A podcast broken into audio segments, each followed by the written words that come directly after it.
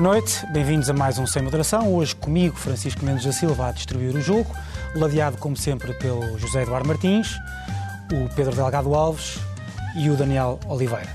No Brasil, a primeira volta das presidenciais não revelou um vencedor, mas confirmou a já conhecida história de dois países distintos, incomunicáveis e inconciliáveis. Por cá regressou a polémica sobre os políticos, os negócios e a lei das incompatibilidades, a propósito da Ministra da Coesão Territorial, o marido e o acesso aos fundos europeus. Comecemos, no entanto, pelo outro lado do Atlântico. Nós não podemos voltar à fase que éramos há pouco tempo onde era realmente uma cleptocracia, ou seja, a roubalheira imperava em nosso país. O governo Lula foi o chefe de uma grande quadrilha. Dezenas de delatores devolveram 6 bilhões de reais para pegar uma pena menor. Ou seja, nós não podemos continuar num país da roubalheira. Que numa, num debate entre pessoas que querem ser presidente da República, o atual presidente tivesse o mínimo de honestidade o hino de seriedade.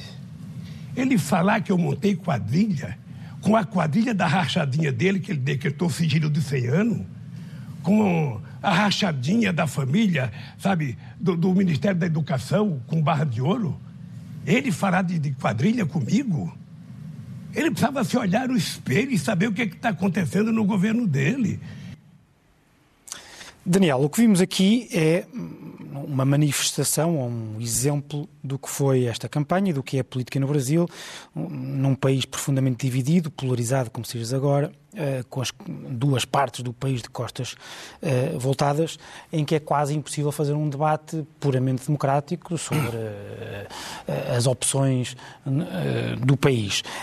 em vez de, parece-me, haver o voto determinado pela adesão ou confiança a cada um dos candidatos, o voto, pelo menos em grande parte, é determinado pela hostilidade ao candidato adversário. Houve durante algum tempo, antes das eleições, alguma esperança por parte de muita gente que, eh, independentemente, independentemente de quem um, ehm, vencesse, uh, e aparecia, aparentemente iria vencer uh, Lula, que, uh, sim, mas que, mas que, que, Ganhava logo à primeira volta. que havia uma, um, um vencedor à primeira volta, não porque isso impediria mais um mês de crispação e polarização, mas porque isso talvez mostrasse que o país não estava tão dividido dividido ao meio, eh, mas não parece que tenha sido isso que aconteceu, não foi seguramente isso que aconteceu.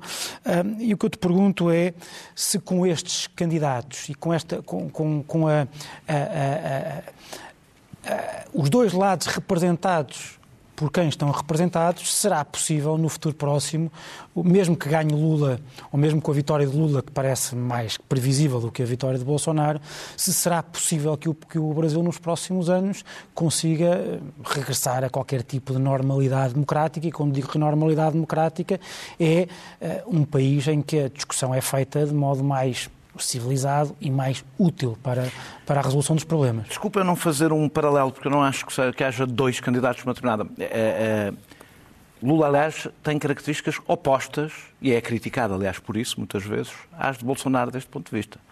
Lula é tido, e isto até os seus adversários dizem, é um conciliador, e eu até já lá vou até que ponto é que isso pode até vir a ser um problema, mas é um conciliador.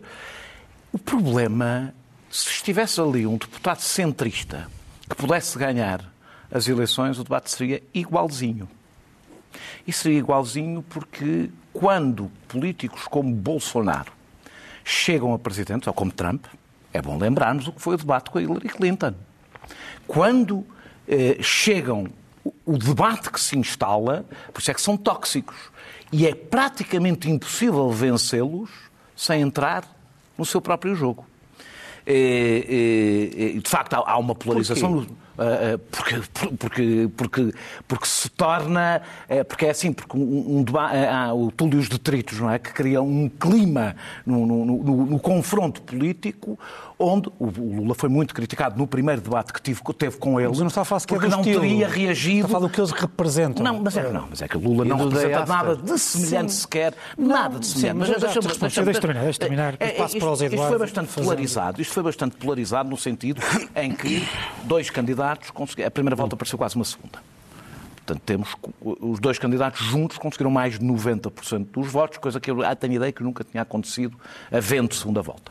Uh, uh, uh, se a sondagem Se as sondagens não tivessem dado o que deram, isto, o incumbente que fica em segundo lugar, eh, eh, que muito dificilmente será eleito, tendo o oponente ficado a menos de dois pontos percentuais numa vitória à primeira, a derrota era evidente, não tivesse havido sondagens e expectativas, a derrota era evidente. Uh, uh, uh, neste, até porque nesta segunda volta, os dois candidatos que concentram quase a totalidade dos 10% que faltam, não é? Dos menos de 10% que faltam, é Ciro Gomes e, e Sónia Tebet, que são os dois, os seus eleitorados e eles próprios mais próximos de Lula. Os eleitorados nem tanto, como vão... se viu no hum? resultado. Quem? Os eleitorados os nem eleitorados tanto. Os que estavam próximos já foram. Já, os, que, é os que foram. O Bolsonaro, o que dizem as sondagens, o que dizem as, as, as últimas pesquisas, é que nos últimos dias quem foi buscar voto útil foi o Bolsonaro, não foi o. Não foi, e foi estes eleitores. Não quer dizer que estes já foram. Estes já foram votar. Os que odeiam Lula, porque o Lula podia ganhar à primeira, já foram uh, aí. Porque mesmo uh, que todos os eleitores de ambos estes seus candidatos fiquem em casa, uhum. o resultado. O Lula ganha. O Lula só é precisa, Lula. O Lula só é precisa é verdade, de um também, também acho isso. percentuais, não é? O outro precisa. O Bolsonaro precisa de seria muita, muita seria gente. incrível que não ganhasse. O que vai acontecer agora na segunda volta é que é mais perigoso do que isto que assistimos. Porque agora o que conta é qual é que consegue ter a taxa de rejeição mais alta, e por isso que muita gente tinha medo da segunda volta. É porque a lógica da segunda volta já não é convencer os eleitores a votar em ti, é ou a não irem votar no adversário ou a votar em ti contra o adversário. A segunda volta já não tem outra lógica possível. Sendo que, desse ponto de vista, eh, eh, eh, Bolsonaro tem uma situação mais difícil. Porque ele precisa de conquistar mais votos, portanto tem que arriscar mais e, por outro lado, se ele arriscar mais, a imagem de Bolsonaro, a principal coisa que provoca, para além de, de, várias outras coisas que aconteceram neste mandato, mas o seu discurso de ódio é aquilo que afasta mais eleitores. E essa não é uma imagem que esteja colada ao Lula. E, portanto, uma campanha muito crispada tenderá a assustar mais pessoas em relação à pessoa que já tem essa imagem eh, muito crispada, enquanto Lula basicamente tem que fazer uma campanha, eh, pode fazer uma campanha um pouco mais pacífica para se sentar já na grande vantagem que tem e ir buscar o pouco o, o, pouco que lhe falta. Eu deixo. Eu queria uhum. falar sobre o futuro, mas calhar deixo para a Sim, eu passo para o José Eduardo, só fazendo um comentário àquilo que disseste, enfim, serve também de, de ponto para, para se o José Eduardo quiser pegar no mesmo, uh, no mesmo tema. Eu não estava a falar sequer uma equiparação de estilo e de nível de, do discurso político uhum. e dos temas. O que eu estava a dizer era o seguinte, e não é por acaso que o PT perde contra Bolsonaro. Quer dizer, Bolsonaro não é nem de longe nem de perto um líder. Uh, uh, credível. O PT teve dos melhores resultados da sua história nestas eleições. Sim, mas nas últimas perdeu para Bolsonaro. Certo, ah, perdeu, para, anteriores, perdeu para Bolsonaro. Ah, e mesmo agora isso perde para Bolsonaro é porque o nível de rejeição do PT, não necessariamente de Lula, mas o nível de rejeição do PT é óbvio que é, já, já escreveste sobre isso, há, estas eleições são de certa forma dois plebiscitos. Uhum. Há um plebiscito ao, ao, ao, ao, Bolsonaro sobre eh, o seu reacionarismo alarde, sobre a sua impreparação, sobre, sobre COVID, a gestão a calamitosa, sobre a gestão calamitosa da pandemia, sobre a confusão entre política e o sistema judicial, como se vê, aliás, na nomeação de, de, de, de ia dizer agora, um, ia cometer um, um lapso gravíssimo, ia dizer Aldo Moro, mas não, é Sérgio Moro. Sérgio tem Moro, nada, do Aldo Não tem, não tem, não tem nada a ver. Mas é verdade que... E os ataques ao judiciário, sempre Exatamente, e, mas é verdade também, mas é verdade também que há quatro anos houve um plebiscito ao PT uhum. por causa da corrupção, por causa da, da, da, da, criminalidade, da crise económica, da gestão económica do país, etc. E, e isso ainda se notou agora. Ou seja, quando, quando Bolsonaro consegue ter aquele presidente absolutamente inédito, que tem 43%, grande parte também é justificada é verdade, pela rejeição. É e, e a tua pergunta? Não é, estava a tentar achas, perceber. Não é? Não, não é, achas, estava a tentar perceber a tua pergunta. Bom, então indo direto à tua pergunta. Eu acho que vocês estavam, os dois, mais ou menos, a falar da mesma coisa, mas sem chegarem ao fundo do problema e felizmente estou caio. Modéstia à parte. Nós, eu acho que o resultado trágico, em primeiro lugar, por causa daquela coisa Deixem-me fazer dois, dois preâmbulos. Em primeiro lugar, acho que escuso dizer aqui que um homem que é contra a separação de poderes, que em plena campanha disse o que disse sobre os tribunais, que diz as alarvidades, que diz sobre tantos dos seus concidadãos e que extremou posições como extremou, não é um amante da democracia, e sendo eu um amante da democracia, é evidente que não há nada que possa acontecer de bom a esse homem que me dê alguma felicidade. Por outro lado, eu não vejo no Brasil, e nós discutimos aqui muitos temas de política internacional e vibramos com ele, eu não vejo nada no Brasil que me faça vibrar e justamente por causa da razão que tu introduzias ao início. Eu não tenho a certeza, talvez conceda alguma razão ao Daniel, que se houvesse um candidato centrista razoável, e já vamos ver porque é que o Brasil precisa de candidatos centristas razoáveis e de uma política pública e de uma política pública de desenvolvimento que nunca teve. Nunca teve. Quando em 2003 Lula nunca poderia voltar a repetir o que fez em 2003 É quando que tirou segunda parte. 40 milhões de brasileiros da pobreza por uma razão muito simples. Porque em 2003 Lula fez aquilo que vocês criticam muito, que não é redistribuição. Redistribuição é quando há crescimento. E se calhar também vai haver o dia em que todos os políticos se vão ter que confrontar com os limites do crescimento e esse dia, se calhar, não está longínquo. Mas para já o que ele fez foi assistência, porque como vendia, do- de- vivia de vender matérias-primas que os chineses compravam quando elas estavam altas e que agora não compram, isso permitiu mais rendimento ao Brasil e distribuir. Nesse momento isso não acontece a nenhum dos candidatos que ganhe. E é por isso que o Brasil é, é, no fundo, um país dividido ao meio pelas pontas que não se unem, que não se tocam, que não fazem política eh, juntas. E pior ainda, o resultado desta eleição traz duas coisas graves para esse futuro. Além de não haver. Imagino que. Eu, eu percebo a lógica de. eh, quando alguém já está a gritar, quando, quando já a peixeirada na arena, eh, só na peixeirada nos fazemos ouvir e acabamos por ficar todos parecidos. Estamos todos parecidos, esse é um dos Mas problemas também- políticos como mas, isso, mas isso é no momento eh, da conquista da- do poder. No momento do exercício do poder, podemos e devemos ser diferentes. E o Brasil hoje não tem verdadeiramente, tirando o antagonismo entre as pessoas, nenhuma solução para o seu problema económico de miséria e de pobreza. Pedro, tema livre. Só assim? Tema Bem. livre, sim. Não, comentário, comentário ao Comentário aos comentários. Bem, duas ou três notas. Uma primeira, eh, eu começava pela análise que tem sido feita da, do- da disputa eleitoral e eh, as coisas eh, fascinantes que se leem sobre o Lula. Ou seja, eh, parece que o Lula e o Bolsonaro são muitas vezes colocados como sendo duas faces da mesma moeda, do mesmo mal, eh, esquecendo que Lula, quando governou, de facto, tem o José Eduardo razão, Lula beneficiou de um crescimento económico que não vai ter caso vença as eleições, mas o que é facto é que Lula não foi um perigoso esquerdista radical eh, nacionalizador, antes pelo contrário, governou ao centro, centro-esquerda, tinha políticas de continuidade. algumas com- coisas até tinha centro-direita. poli- Até algumas questões sociais, hoje entretanto, também muito, muita da governação evoluiu em vários pontos do mundo, em temas eh, sociais e temas, eh, eh, em temas de igualdade. mais Eh, concretos, mexeu- então, mexeu- moveu, moveu bastante. Mas, por exemplo, eh, há continuidade com o governo anterior de, de Fernando Henrique Cardoso, ao nível das políticas económicas e das orientações principais. Há é uma componente de justiça social, de redistribuição, de criação de mecanismos adicionais para os elevadores sociais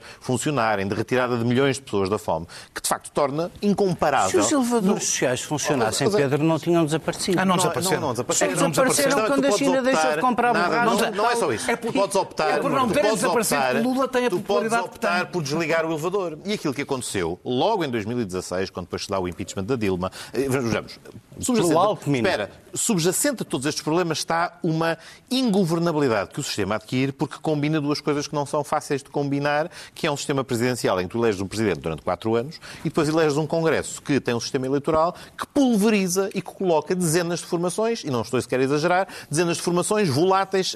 Tal. Na Câmara dos Deputados do Brasil há um período de o que é que transferências. em todos, são, tantas as, são tantos os trânsfugas que teve que se definir qual é o momento durante o qual podem ocorrer as transferências, como se fosse uh, transferências de jogadores no início de uma época desportiva, É, para que mas o- mas o deixa-me terminar. revelou Para que são se- mais caras. Para que se, para que se equilibrasse uh, as as presidências de comissões e outras coisas. Portanto, é sempre imprevisível qual é que é o resultado na Câmara dos Deputados e todos os presidentes tiveram, depararam-se com esse problema. Qual é que foi o problema de- principal de Dilma uh, ah, no- no- do- durante o seu segundo mandato, quando a situação económica começou a piorar? Não esteve disponível para fazer algo que Lula fazia. E é o aspecto em relação ao qual nunca o PT fez Era mais honesto. Nunca o PT fez o seu- precisamente nunca o PT fez o seu devido meia-culpa. Foi buscar Lula, que é a figura mais carismática de todas. É o candidato que projeta todas estas memórias do tempo feliz. Mas é Bem o se viu candidato o que que, para poder dado. governar, o que é que fez? Enfim, eh, montou os esquemas que lhe permitiam adquirir os deputados necessários para ter maiorias parlamentares. Algo em que Dilma foi bastante mais inflexível. E o que é que lhe aconteceu? Tendo começado a governação com uma maioria no Congresso, teve dois terços do Congresso contra si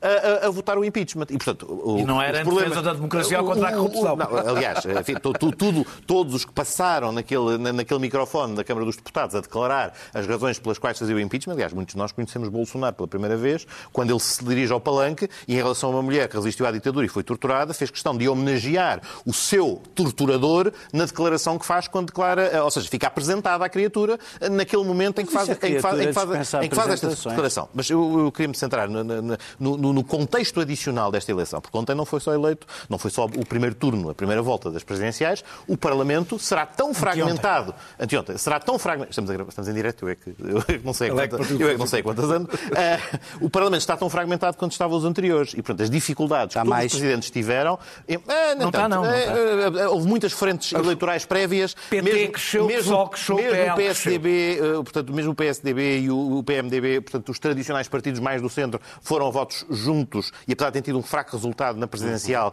têm, têm bancadas parlamentares de algum, de algum relevo. Portanto, E o PT não elege um governador em nenhum Estado importante. Há essa dificuldade que é que adicional, isso mas é- é- é meu ponto para a segunda volta, mas já lá vamos. Está a disputar Eh, o eh, São Paulo, que é o que é que- forte. o que é que é- o que é que é Nunca aqui importante sublinhar também? Eu eh, espero que haja uma vitória do Lula daqui a um mês, mas o que é certo é que ser outra vez Lula o candidato revela dois elementos que não devem deixar de, não devem desaparecer da análise. Só há um equivalente na história brasileira de um regresso de um Presidente da República para voltar a exercer funções, também um Presidente carismático, com características totalmente diferentes do Lula, enfim, não foi eleito democraticamente da primeira vez, mas o- neste aspecto do regresso onde se foi feliz, o, o Lula convida-se a ser um segundo Getúlio Vargas. E não estou aqui a fazer nenhum vaticínio de que as coisas vão necessariamente correr mal, mas o que este regresso demonstra é a dificuldade que o PT também teve em renovar-se e em colocar. Se em 2000, eh, se na eleição de 2018 era necessário federar e fazer uma campanha frentista de defesa de um partido que se sentia acossado por um processo judicial que depois se veio demonstrar que estava maniatado, e portanto aquela ideia de, do, do Haddad é Lula e de fazer esta equivalência, Passaram quatro anos. Lula continua a ser a figura mais reconhecida do PT, mas o que é certo é que não é um virar de página e não é algo que reconcilie necessariamente os eleitores com o PT. Isto será, isso, quanto muito, um mal menor e as pessoas que vão votar, o próprio Fernando Henrique Cardoso é muito mais explícito no seu apoio que foi das outras vezes. Ah, a Simone Tebet também disse logo que apoiava Lula, o Ciro é é outra conversa, fica para a segunda Daniel, volta. e Mas por isso, o e problema por isso é que é que é preciso, é é preciso se Lula vencer, como parece, volta Como é mais provável, vá, pronto. é mais provável, mas então, com as sondagens como falharam, não é possível dizê-lo com grande é convicção. não é? Ah, claro, claro. Ah, mas o PT dispôs de uma oportunidade inigualável, histórica, para mudar eh, o Brasil da primeira vez, não é? Ah, dispôs de tempo, Dinheiro, dispôs de, como o Brasil nunca dispôs teve. de dinheiro, com a alta do petróleo, depois de, dispôs da legitimidade histórica de ser o partido dos de baixo, do partido dos, eh, dos excluídos, até a comunidade internacional apoiou, fez os Jogos. Olímpicos, fez o, fez o, o- o- o Mundial de Futebol. Eu lembro-me das revistas, que as revistas daquilo que se chama o lifestyle internacionais, a Wallpaper e a Monaco, assentaram lá reais, faziam, faziam- era, o partido, era o país do futuro, como dizia o Milor Fernandes, país do futuro, sempre. Adiado. É, é, sempre- é sempre o problema, é sempre, É o país do futuro, é sempre o país é o país do presente, A basicamente. verdade é que, que vocês há pouco criticaram os que vieram a seguir a Para Lula. o Mundial, e se eles soubessem o que os sabem, vieram a se se- vieram o a a resultado da meia-final, Sim, teriam claro. percebido. Davam o Mundial à Argentina, provavelmente. Mas os que vieram a seguir a Lula, que vocês criticaram, eh, não tiveram estas condições. Designadamente, com, com, como o Zé Eduardo falou, Dilma deixa logo da- de ter. das- da- da alta- Dilma, não é? Deixa logo ter. Porque os outros não vieram, os outros tomaram o poder, não vieram, Bem, ninguém os mas elogiou. Também vieram para tomar o poder. Daniel. Não, mas é que isso não é um Portanto, o que eu problema. te pergunto é, o que é que Lula pode fazer de diferente para que, o P, para que o PT não perca mais uma não, oportunidade histórica de mudar o Brasil? O problema é que eu não, não tenho a certeza que seja justo dizer que o PT teve essa oportunidade, teve em tudo o que tu disseste, mas faltavam algumas coisas. Eh, Lula da Silva, uma das coisas que tem que fazer, e esse é um dos problemas, se nós pensarmos qual é a principal tarefa que Lula da Silva tem nos próximos quatro anos, eu diria reconciliar o Brasil, olhando para estes resultados, é reconciliar o Brasil. Ora, é exatamente essa necessidade de reconciliar o Brasil que corrompeu politicamente o PT. Eh, o Lula, é bom lembrar, tentou ir a várias eleições e perdeu. Sempre. Ganhou à quarta. Ganhou à quarta. Eh, e Esta é a quinta eleição que o Lula Todas as vezes que tentou ir, tinha propostas para mudar o Brasil. Tu podes não concordar com elas, mas eram propostas de mudança do Brasil. Até que em 2002 escreveu a Carta ao Povo Brasileiro, que ficou famosa. E a Carta ao Povo Brasileiro não era, na realidade, dirigida ao povo brasileiro. Era dirigida Até aí mentia. à elite económica, era dirigida à elite económica elite para que ela autorizasse isso no Brasil. Não é um pormenor que um, um operário socialista chegasse ao poder no Brasil. Eh, e se é verdade que Lula teve políticas sociais que tiraram milhões de pessoas da pobreza, e isso ficou, porque meteu milhões de pessoas, meteu muita gente nas universidades, casas, coisas que ficaram, ficaram, estão cá. Aliás, tanto ficaram que agora no fio Bolsonaro tentou aproveitar algumas delas para ver se se, se, agarrava ao poder. Uh, uh, não mudou nada na economia extrativista, nada. resultado da economia colonial nada. brasileira. Eh, e é as alianças, as alianças, a economia colonial vai para lá do, do, do, as alianças que teve que fazer para ganhar as eleições obrigaram a não mudar nada num sistema político que é ele todo feito de forma, com, não vou aqui explicar pormenores, para ser impossível governar sem comprar deputados. É impossível governar o Brasil sem comprar Nós deputados. não podemos dizer aliar, isso. Não é, aliar, não, não, não, complacente, não, não, não é complacente, tem a ver com um sistema eleitoral que é feito para ser isso, é assim. Portanto, é preciso mudá-lo e para isso o, o PT precisava ter uma maioria que não teve e que não tinha no Congresso e no Senado para fazer qualquer alteração e, e, e se calhar até mais vontade para isso. E, teve a ajuda das matérias-primas, se não é, se não, sim, sim, já, já, já. Teve, teve, teve a, a, ajuda do preço das, do, do preço das matérias-primas que lhe permitiu eh, eh, fazer aquilo que ele se orgulhava, e, e, cito uma frase dele: Comigo, tanto os banqueiros como os trabalhadores ganharam dinheiro. Eh, quando veio uma crise e passou a ser necessário distribuir sacrifícios e não dinheiro, eh, e estava Dilma lá nesse momento, eh, eh, Dilma não se deu aos deputados, não desenvolve, não, não, não se deu. E foi assim que aconteceu o, o, o impeachment. Neste momento, e por isso é que eu falo agora do futuro, o que é que temos exatamente? Temos. O cenário é bastante parecido. Para derrubar Jair Bolsonaro, Lula teve que fazer e está a fazer exatamente o mesmo que teve que fazer. A alternativa, podemos dizer, não podemos ser complacentes. A alternativa era não derrubar Bolsonaro. Não fazer as alianças que Lula vai fazer, fez e vai fazer. Vai fazer com mais. base em corrupção? Vai fazer. Não, não, a questão não é essa. É que eles têm que fazer as alianças com o... aquilo que eles chamam o centrão. o centrão. Não é um centrão político, que aqui a gente confunde. É o centrão é... dos interesses. Não, é, é, é, interesses. não, não, é dos interesses. Os interesses há aqui, ali é outra coisa. Tá Ou seja, é, fa... é fazer é a aliança com o centro, o que é na com realidade quem o sistema. centro, quem controla estás a o sistema. diferenciar o tamanho. Não, não, não, não, é, não, não é com o tamanho, tem a ver com quem mantém. Estamos a falar, o Congresso é um conjunto de caciques locais, é disso que estamos a falar. Alguns com histórias sem, de décadas. Sem, sem nenhuma relação. nos é seus territórios. do partido que, que fazem parte, mudam de um como do outro, mudam de partido. E fazer alianças com essa parte do sistema tem um preço. E o preço é que não se conseguem fazer as reformas necessárias. Eu, nem sequer, eu já nem sequer estou a falar sequer da corrupção. Não se conseguem fazer as reformas necessárias deixa-me só terminar para dizer. É, é, é, nós mesmo na propostas de Lula, Lula apresentou um programa bastante difuso, para não assustar ninguém, para conseguir uma maioria no Brasil. E, e, e portanto, neste momento, e, e junta-se uma nova característica que não havia em 2002. Portanto, há uma situação ainda pior. Há uma extrema-direita que estava adormecida naquela altura e que hoje passou a ter uma existência, aliás, como, como o trumpismo, o bolsonarismo com o seu Bolsonaro. Basta, veio ver, para, os, basta ver os adversários Exato. anteriores de Lula, um dos quais é o seu candidato. É o seu candidato. Veio para, veio para ficar. E, portanto, eu estou pessimista em relação ao que o Lula pode fazer, mesmo que queira, e Lula é um conciliador, essa é uma grande diferença para o mal e para o bem que tem em relação ao Bolsonaro, é, o que é que ele poderá fazer? Claro que eu responderei o mesmo que respondem todos os brasileiros, mesmo que estão, e são muitos que têm consciência disso.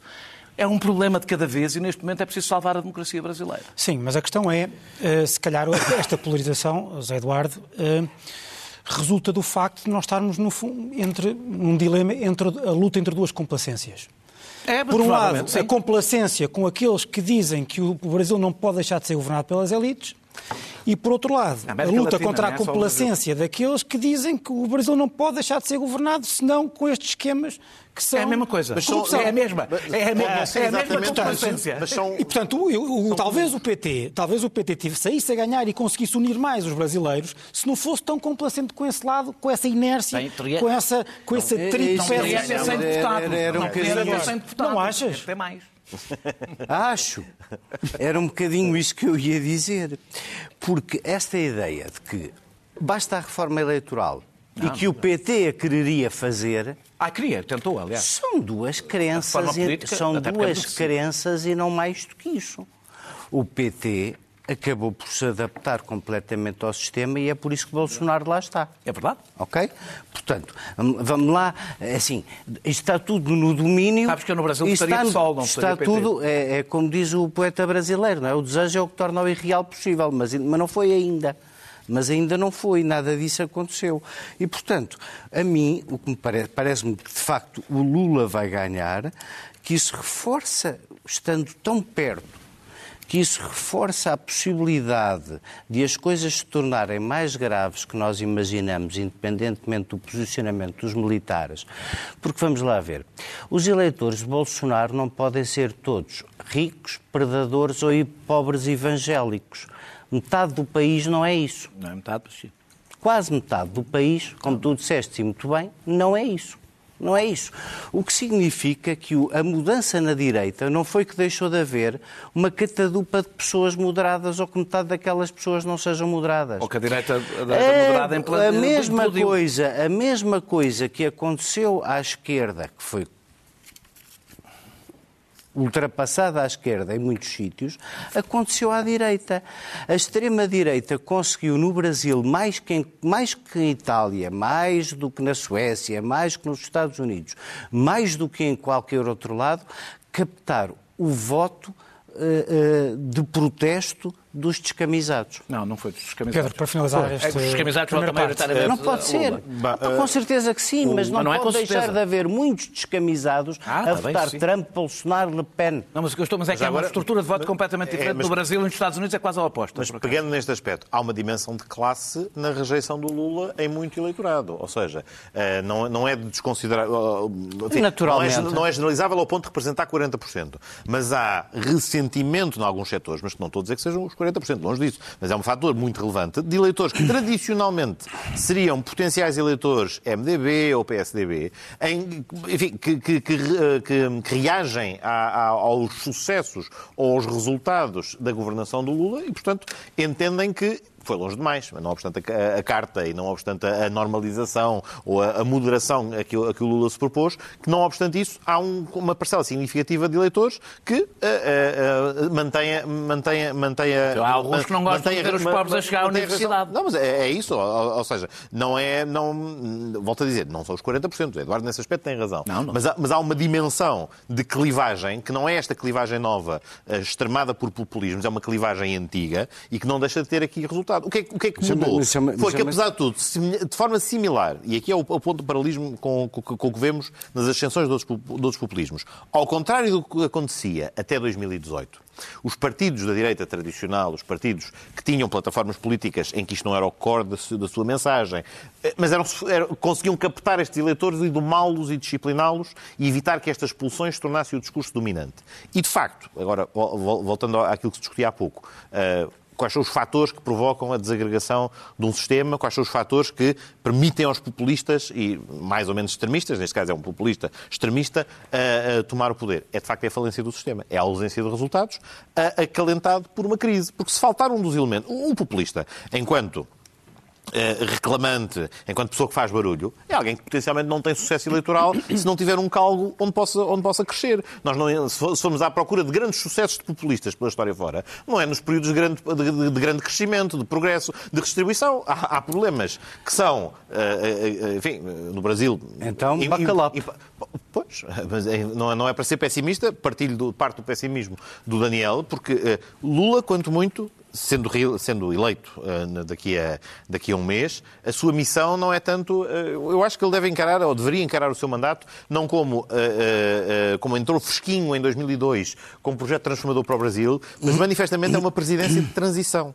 É uma presidência de transição para a recuperação das instituições, é uma presidência para refederar, para criar outra vez espaço de convívio democrático e para refriar o crescimento do bolsonarismo. Para terminar mesmo. Já agora para Estas, onde as sondagens falharam, não foi no resultado do Lula andava perto das, das, últimas sondagens. Onde falham é na, na, na, demonstração qual é o potencial de Bolsonaro, fator que também as sondagens da Europa fora normalmente demonstram, que é a, a, a, a vergonha em declarar que se vota no extremista e, portanto, a subavaliação dos candidatos, dos candidatos populistas. Quem é que tem e, é- vergonha é de dizer que vota, vota no extremista? É o moderado que acaba por não, votar no extremista porque não tem outra liderança nem outra Bem, alternativa. Mas também, mas também veremos, veremos se as projeções se confirmam ou não. Uh, voltaremos seguramente a este tema daqui a um mês quando for a segunda volta, mas para o tema da reta final também temos um vídeo. Ana Brunhosa não esclareceu à Assembleia, mas num artigo no Jornal Público escreveu que nem ela nem nenhum dos secretários de Estado teve qualquer intervenção, direta ou indireta, na aprovação de candidaturas ou de apoios financeiros ao marido.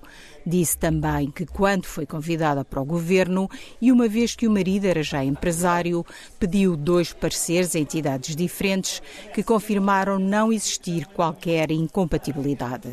Ana Brunhosa explica o caso concreto e refere que o marido não deve ser privilegiado por ser casado com a ministra da Coesão, mas também não deveria ser prejudicado.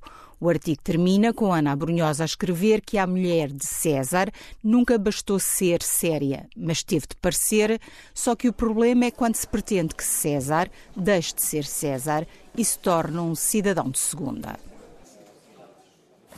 José Eduardo, começo por ti. Há algum problema aqui e, havendo um problema, é um problema do caso concreto ou é um problema da lei? Sabes que eu interesso menos os casos concretos, embora vá passar a voal do azul por vários deles, e até o que é notícia de hoje, que é completamente diferente deste. Podemos só pegar nos casos desde que o Governo tem um secretário de Estado para fazer coordenação política. E eles são diferentes, mas, mas quer dizer, mas eu não é tanto os casos que me preocupam, mas vamos passar por eles rapidamente. Este, este primeiro caso, bom, o, o, o, marido empresário é candidato e não podia haver outra ministra da Coesão, e isso não é ilegal. Vamos um ano a conhecer o parecer da Procuradoria-Geral da República, encolhemos os ombros, porque de facto não há ilegalidade, não é? Neste país, aliás, a gente sabe que desde que não haja ilegalidade está tudo bem, as pessoas não falam umas com as outras, nada disso acontece, nada preocupa as pessoas. Eu devo dizer-te que, aliás, nesse caso, de tudo o que é pitoresco, há duas coisas que mais do que a não ilegalidade uh, sobrepõe. Até porque depois presumo que no outro caso nós vamos falar da boa-fé de quem está a resolver o problema nos 60 dias e como isso tem um primado sobre o princípio da legalidade. Ora, pois era isso que dizia o, o parecer da, da Procuradoria-Geral da República que a Ministra se esqueceu de omitir no seu artigo de opinião, que já agora é uma forma extraordinária em democracia de um Ministro apresentar o seu ponto de vista sobre uma coisa desta dimensão, sem, sem, sem nenhum contraditório, ainda por cima com ar uh, austero de que eu pus uma pedra sobre o assunto, como se estivesse ao alcance dela pôr uma pedra sobre o assunto. Devo dizer-te que há um detalhe que a mim me perturba particularmente, que é que um cidadão estrangeiro condenado nos tribunais portugueses por corromper ativamente um alto funcionário do Estado português possa ser titular das participações sociais de uma empresa que é candidata a fundos europeus atribuídos a Portugal. Percebo, a falar do percebo, do marido Com certeza, que, sim, que é um cidadão chinês condenado pela corrupção ativa do presidente dos instituto, do Instituto do Notariado. Bom, eh, seja, seja lá como for, suscita-me perplexidade que um cidadão chinês possa andar a a, a, a, investir com fundos europeus depois de corromper um alto funcionário português. Bom, Adiante. O caso de Manuel Pizarro é particularmente bizarro, nós vamos agora dizer e vamos dizer bem. É evidente, uh, uh, a, desculpa é, é mal amanhada, de que estamos com um imóvel para vender e como se não pudéssemos ter alienado a cota no notário no primeiro dia e resolver a incompatibilidade no primeiro dia. Alegaremos com certeza que o Ministro durante estas três semanas não fez nada e que está a resolver o problema da sua incompatibilidade, mas deixamos no ar a bola a circular para as pessoas salivarem e desconfiarem confiarem que, de facto, aqui eh, fomos nós a descobrir e não foi outra vez o próprio a, a ter iniciativa. Depois também ficámos a saber que havia um secretário-geral na presidência do Conselho de Ministros, com certeza funcionário, mas para ser funcionário teve que ser nomeado por alguém, que basicamente andava como as pessoas que viveram toda a sua vida à volta do PS Porto a fazer assim uns contratos fictícios. O que é que eu quero dizer com isto? Quero dizer que o ar dos tempos parece o do fim de uma maioria absoluta, não parece o do princípio de uma maioria absoluta. E são estas coisas que me preocupam muito, porque isto é que dividem as pessoas. Nós estivemos a falar do Brasil ser inconciliável, dois polos, dois hemisférios de pessoas que se vão cada vez mais afastando. Ora, o problema é quando o sistema não se dá ao respeito, e quando eu falo do sistema, falo da democracia. Quando a democracia não se dá ao respeito, as pessoas percebem, e quando as pessoas percebem, os populistas apreciam. E, portanto, o Partido Socialista faria melhor se, em vez de ter um Presidente da Assembleia da República que passa a vida a tentar fazer a sua campanha eleitoral valorizando o Chega como adversário, fizesse mais pedagogia, como a que o Pedro teve que fazer com os deputados do PS que querem exercer o lápis azul nas atas da Assembleia da República República e ajudava mais combater o Chega, não fazer estas figuras em catadupa do que propriamente andar a fazer discursos na Assembleia contra o líder do Chega para fazer campanha para as presidenciais. Pedro, aproveitando para, para te parabenizar pela intervenção corretiva da tua colega eh, deputada. A pergunta é basicamente a mesma, se há problema, que Jurista. problema é que há, se o problema é do caso concreto, se o problema é da lei. Comentário ao Zé Eduardo, mas agora faço-te uma pergunta também, pode ser, pode ser lateral, mas eu acho que é uma questão fundamental aqui. Faz sentido que os parceiros não sejam públicos desde, o início, o da discussão. Pois, mas, eh, mas porque Mas tem um ano. Repara, são parceiros. Um ano, é eu não estou a dizer que o que. Eu não sei se, os parceiros eu não sei se o caso, mesmo, é... mesmo que o caso, se não gerou alarme, gerou debate. E não me cai numa matéria deste tipo, não faz sentido que a ministra, quando isso, quando isso discute, até antes de fazer um, um artigo num jornal Acho nacional. Que que eles vão ser públicos. Não sei, tá bem, mas explica logo, explica, explica não, logo. Não são sequer. Não são sequer. Não são sequer. Citas. Claro. Tens que botar públicos. Mas nós não podemos debater só o artigo da ministra. O problema é só citas o que te convém. Não, é isso. Mas será tudo citável. Aliás, foi citado até no debate parlamentar por um deputado que, os tinha, que, não era, que nem sequer era do PS. Isto é tudo documentos administrativos, todos públicos, não tem matéria reservada, portanto tudo isto é acessível, tudo isto é consultável. Portanto, daí não há ponto.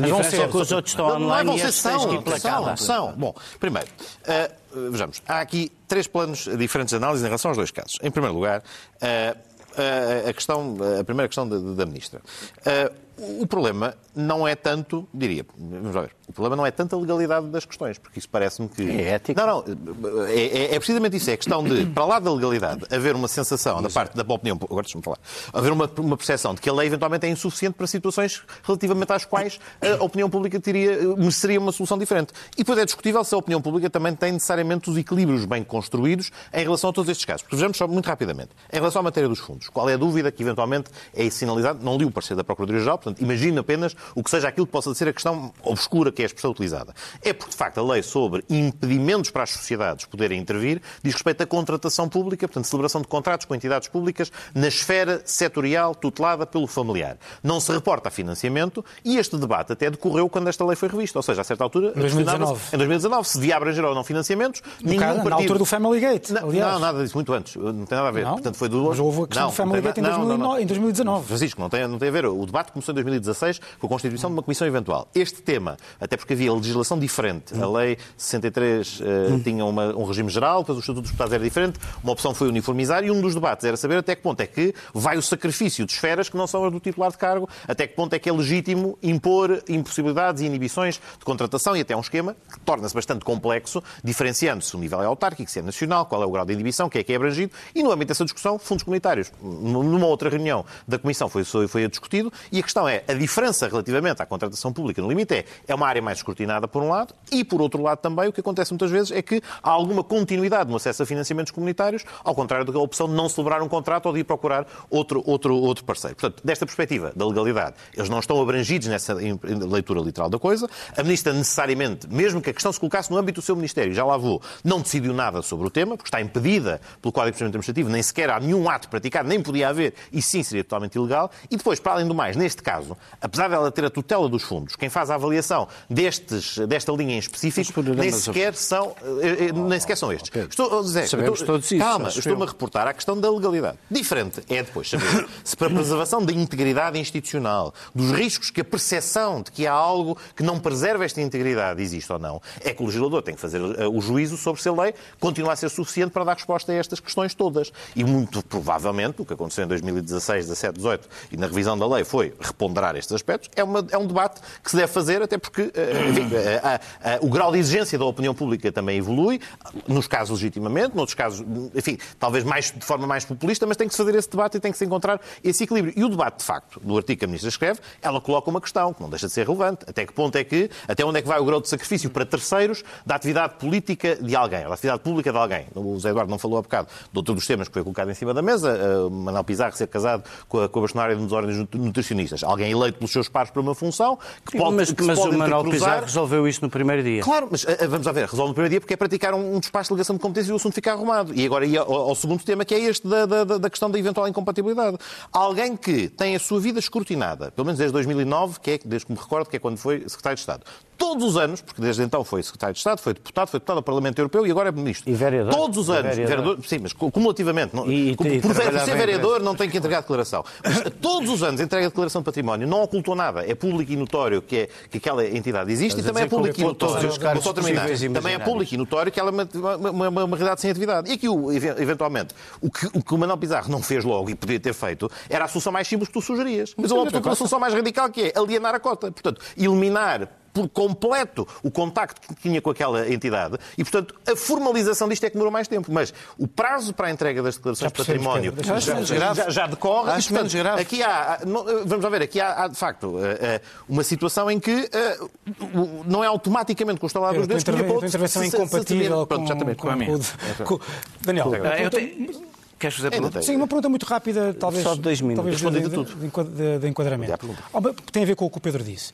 Há uma discussão que se tem muito. Há um, um- dos termos da discussão em que se, isto- que se coloca este tema é sempre eh, um bocadinho, a meu ver, hum, eh, deslocado. A, a- a- teoria de que bem, os- os terceiros não podem, há um grau, o grau de sacrifício não pode ser eh, exagerado. Idêntico, não pode ser idêntico. Mas muito, não pode ser idêntico, mas, mas leis de incompatibilidade e de impedimentos significam sempre que o justo concreto paga pelos Tá bem. eventuais, Por isso mesmo é que pelos a- eventuais é por isso mesmo é que é preciso, eh, é que é, mesmo- é preciso ter pecadores. cuidado. É preciso ter E, cuidado de não transformar a- o debate ético na lei, porque depois o debate ético Não, não, claro. tem, não tem Ah, essa tu achas essa que a moralidade da República é? Não, não, não, já mas eu, eu, por acaso, sou bastante positivista Eh, eh, nisso. eh, eu- eu- se, se quiser, altera devo essa dizer, lei. Devo dizer, que eu temo, devo dizer que eu temo que a maioria, é absoluta, uma maioria absoluta e uma oposição eh, que vai passar estes, estes anos a dizer que não faria o que toda a gente sabe que faria, eh, provavelmente estes temas vão ganhar bastante relevância para não ter que discutir questões políticas. Eh, os dois casos são diferentes. Eu, eu, nos dois casos do Pizarro, confesso que o da bastonária para mim nem sequer tem debate, ele resolveu o problema. No caso da empresa, eu também acho que tem pouco debate, ele eh, tem 60 dias para resolver o problema e Isto não é certo. não, está bem. é- é mas eu parece, olha, vou dizer uma coisa, pelo menos parece-me normal que tenha 60 dias para resolver um problema, porque uma pessoa não muda a sua vida de um dia para o outro, a partir do momento que se torna ministro, e portanto parece-me eh, aceitável. que Estás assim a ver? Pronto. A lei devia Passa- dizer isso. Provavelmente devia dizer. E- implicitamente Quanto, é- quanto é- Ana Brunhosa, eh, que é uma pessoa que representa, já agora, digo aqui, se calhar não devia dizer, mas representa tudo o que eu não gosto.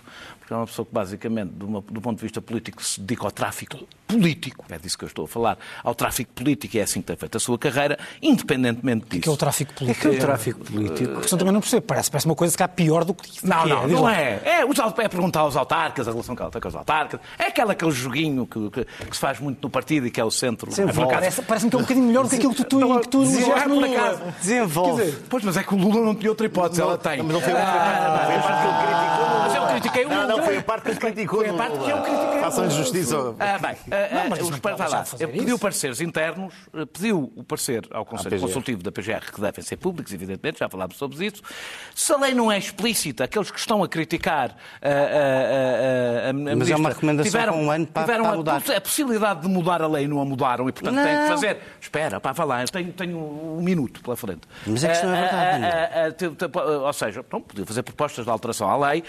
Não podia, eu não conhecia o parecer. Não, tenho dúvidas, mas devo dizer que eu tenho dúvidas que os, os- os- eh, os, hum, financiamentos comunitários devam ser equiparados, de alguma forma, à contratação pública. Tenho muitas dúvidas em relação a isso, porque são, de facto, coisas muito diferentes. Eh, a questão é, a Ministra, há- nós temos suspeitas fundadas de que a Ministra interferiu, deu informação, temos suspeitas minimamente fundadas sobre isso. Ou seja, partindo do princípio de que já partimos do com a informação que temos, que não é ilegal, fora disso temos alguma suspeita fundada de que mesmo não sendo ilegal- de alguma forma a pessoa em causa... Agora, podem-me dizer, o, o seu marido, que não tem, não é escrutinado do ponto de vista que não é um político, deveria ter concorrido tendo em conta o lugar em que está a ministra? Provavelmente não, e eu até segundo completamente a minha perplexidade perante o sócio eh, do, do- do- próprio marido. Mas, meus amigos, o marido não é ministro, não é? Portanto, eh, e, e- e ela não tem tutela sobre o marido, portanto, é, eu, eu nesse debate não me ponho. O que eu digo é, a ética não se esgota na lei, para responder a essa questão. Mas eh, eh, isto não pode ser um labirinto tão imprevisível que faz com que um risco real e crescente que só políticos profissionais possam dedicar à política, já não é disso que estamos a falar. Vou terminar. Estamos de acordo. Não é? É Não é que nada já só estamos pais, maridos ou filhos de políticos profissionais possam dedicar à política e depois Daniel, começamos a falar do nepotismo na política e do family gate. Ou seja, isto Daniel, tem de ser fechar, minimamente, minimamente previsível. Diz só, acabo só com esta fase. Há, de, apesar de tudo, promiscuidades que são menos visíveis, dão menos polémica, mas são bem mais profundas em relação ao Estado e geralmente dão menos que falar. O que é previsível é que nós voltamos na próxima semana. O Sem Moderação de hoje termina aqui.